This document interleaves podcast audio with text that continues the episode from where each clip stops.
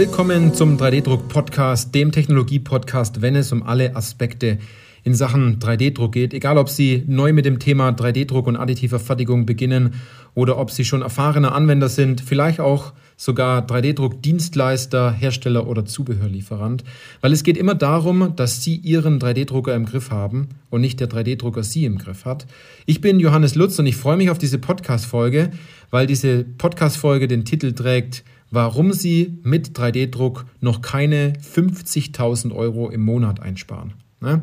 Das ist jetzt ein tougher Titel und äh, da geht es jetzt auch um einiges bei diesem Titel, aber es ist durchaus möglich, mit dem Werkzeug 3D-Druck bei bestimmten Anwendungen oder auch generell im Unternehmen 50.000 Euro im Monat einzusparen.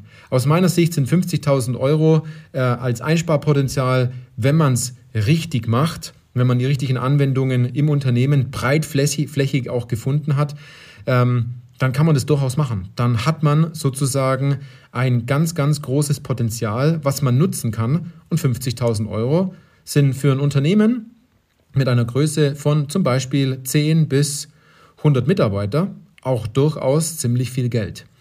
Ähm, dass man durchaus heutzutage nicht mehr irgendwo anders großartig einsparen kann. Also wenn Sie darüber nachdenken, vielleicht bestimmte Bauteile günstiger einzukaufen als Einkäufer jetzt, da ist das Einsparpotenzial vielleicht durchaus nicht so groß. Kommt darauf an, ähm, wie groß Ihr Unternehmen ist und auch äh, welche Position Sie im Einkauf haben und um welche Bauteile es schlussendlich geht oder um welche Materialien. Das ist natürlich ganz klar. Aber mit 3D-Druck haben Sie neues Werkzeug. Da tut sich eine neue Opportunity auf, Geld einzusparen. Und aus meiner Sicht ist es ziemlich wichtig, in der aktuellen Situation sich wieder gut aufzustellen, denn das sind diese Wettbewerbsvorteile, die man jetzt angehen muss in der aktuellen Situation. Ich halte nicht viel davon, dass man jetzt sagt, oh, es ist eine ganz schlimme Krise und das muss man jetzt wieder ganz toll als, als Chance sehen und dann zündet man sich dort so eine Kerze an und meditiert dann darüber oder so ein, so ein Räucherstäbchen, sondern dass man einfach mal was macht, dass man mal anfängt damit. Ähm, und die ersten Schritte in diese Richtung geht. Denn wenn man nichts macht, dann kann man zum Schluss meistens auch keine Frage stellen, warum hat es denn nicht funktioniert. Und zum Schluss ist es dann natürlich auch so, wenn man an einen bestimmten Punkt kommt, wo man sagt, da geht es jetzt gerade nicht weiter, ich komme da nicht weiter, dass man wenigstens ähm, sagen kann, man kann wieder was engineieren, was, was kann wieder was besser machen. Wenn man aber nicht anfängt, dann kann man zum Schluss auch nichts besser machen, weil man hat ja nichts gemacht. Oder relativ wenig gemacht in der ganzen Sache. Ne? Also, wie soll man da jetzt vorgehen? Ja, man kauft sich einfach einen Drucker und legt los. Ne? So heißt es ja in den Medien, so heißt es im Endeffekt von ganz vielen Herstellern, ähm, dass man sich einfach nur diesen Drucker kaufen muss und dann läuft alles. Ja, also wer heutzutage noch an, diese, an diesen Mythos glaubt, ähm, der soll es selber mal ausprobieren. In der Hinsicht, es ist jedoch auf jeden Fall nicht so, dass Sie jetzt einen, einen Drucker kaufen und auf einmal wird alles besser. Äh, das ist ganz oft ein Mythos. Manchmal ist es so, dass es so läuft, äh, wenn man im Vorfeld schon die richtige Denkweise hat, wenn man das richtige Herangehen hat. Aber ich gebe Ihnen ein Beispiel. Es ist ja so, wie wenn der Baumarkt sagen würde, kaufen Sie sich diesen Hammer und Sie sparen dort Geld und Sie haben ganz viele Vorteile mit dem Hammer.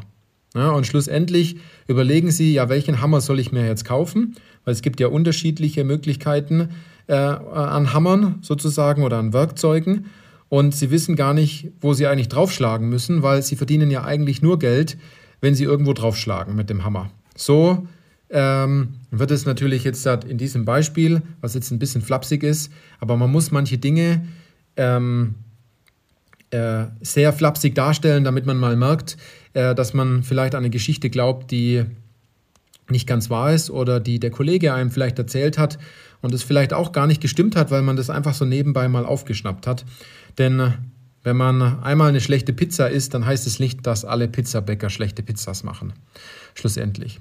Aber ein Punkt, der dort schon drin ist, das habe ich Ihnen gerade eben schon mitgegeben, heißt 3D-Druck ist ein Werkzeug. Und so muss man es auch sehen, dass nur wenn man dieses Werkzeug auch anwendet und je nachdem, wie man es anwendet, natürlich auch ein Ergebnis erwarten kann. Denn dieses Ergebnis, was zum Schluss dasteht, auf einer Metaebene, also einer sehr hohen Ebene aus Sicht des Vorstands, der Geschäftsleitung, der Abteilungsleitung etc. Und im Controlling heißt einfach, haben wir Geld eingespart, haben wir Zeit eingespart und haben wir unsere Investitionskraft in, im Unternehmen sozusagen ähm, äh, gestärkt. Und was darunter passiert, sind, indem man Probleme löst. Und ähm, Probleme löst man nur dann, wenn man auch selber ähm, die richtigen Fragen stellt und diese Probleme auch aufspürt.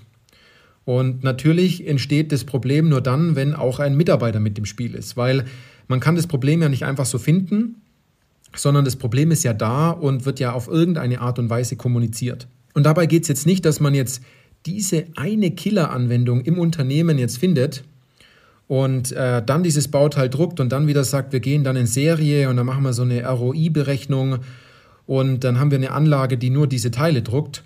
Wenn Sie mit 3D-Druck richtig beginnen wollen, ganz zum Beginn im Unternehmen, dann geht es nicht nur darum, jetzt ein paar Prototypen zu drucken, sondern einfach mal ein paar Probleme zu lösen, indem Sie mal ein paar Vorrichtungen drucken, ein paar Halterungen, ein paar Montagehilfen, ein paar Betriebsmittel, ein paar Themen äh, mit 3D-Druck einfach lösen im Unternehmen, dass sie selber auch merken, das funktioniert. Äh, sie haben eine Selbstsicherheit, um dort auch gut aufzutreten. Ähm, Sie können das gut nach außen tragen an die anderen Abteilungen, an die Geschäftsleitung. Sie haben sich selbst einfach bewiesen, was Sie tun müssen, um ein Problem zu lösen. Und sobald Sie das noch nicht gemacht haben, schwingt immer unterbewusst eine Unsicherheit mit. Ähm, man fragt sich dann, funktioniert das? Man tut dann da ewig rum und muss vor der Abteilungsleitung und Geschäftsleitung natürlich dann argumentieren, ist das der richtige Drucker oder das? Und dann geht man die ganze Excel-Tabelle durch und dann vergleicht man die eine Technologie mit der anderen Technologie und es ist schon fast so, als wenn Sie einen Traktor mit einem Ferrari vergleichen und dann noch so einen, so einen City-Roller dazu packen, also so einen Elektroroller, die in den größeren Städten ja überall rumstehen mittlerweile. Ähm, das ist echt ein Thema, das, da muss man aufpassen, weil 3D-Druck ist nicht gleich 3D-Druck. Es gibt die unterschiedlichsten Technologien für die unterschiedlichsten Problemlösungen. Ähm, und dadurch, dass 3D-Druck halt so breit gefächert ist und auf einer ganz großen, breiten Ebene Probleme löst, ähm, ist es dann auch so, dass man auf einer ganz großen und breiten äh, Ebene natürlich auch nach Problemen suchen muss und nicht wieder die eine Killer-Anwendung. Killer-Anwendung meine ich, diese eine High-Performer-Anwendung, die man dann findet, die äh, schlussendlich dann ganz viel im Unternehmen wieder verändert. Da kommen Sie erst hin, wenn Sie im Grunde genommen im Vorfeld schon mal tausend andere Anwendungen gefunden haben.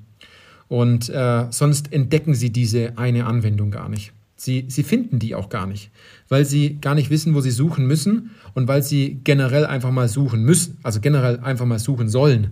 Ähm, und es ist ganz normal, auch im 3D-Druck, ganz viele Anwendungen, die man sich vielleicht vorstellt zu drucken, auch abzulehnen. Man qualifiziert die Anwendung, man sagt, es geht nicht, das machen wir mit einer anderen Technologie. Ähm, oder man kombiniert äh, hybridweise entsprechend bestimmte Technologien. Das ist ein ganz wichtiger Knackpunkt. Also der Fokus weg vom Drucker kaufen, weg vom Drucker an sich. Also Sie sollten nicht mehr auf den Drucker äh, die ganze Zeit schauen, sondern ins Unternehmen rein. Und äh, hin zu Problemen, was Sie lösen wollen, was viel Geld kostet, wo Sie danach auch sagen können, da hat 3D-Druck wirklich geholfen. Und dann auch eine Excel-Liste machen dazu mit äh, einigen Kennzahlen, dass man weiß, wie viele Teile hat man gedruckt. Ähm, ich bin ein sehr großer Freund von, von Zahlen, ähm, obwohl ich auch sehr kreativ sein kann. Aber der Knackpunkt dahinter ist, dass man schlussendlich sagen kann, in diesem Monat haben wir so und so viele Anwendungen gefunden. Diese Anwendungen haben so viel äh, Material äh, schlussendlich verbraucht, wir haben aber so und so viel Euro auch entsprechend eingespart. Das ist meistens nicht ganz sichtbar auf den, auf den ersten Blick, aber man muss diese Zahl dann erstmal in dieser ein oder anderen Ab äh, Tabelle entsprechend dann auch mal sichtbar machen. Und jetzt sind wir mal ganz ehrlich. Angenommen, Sie investieren in das Thema 3D-Druck, äh, Sie nehmen dort äh, 40.000 bis 50.000 Euro in die Hand und haben dann nach dem dritten, vierten Monat äh, die ersten 100.000 Euro eingespielt. Also ich muss Ihnen ganz ehrlich sagen, das ist ein No-Brainer.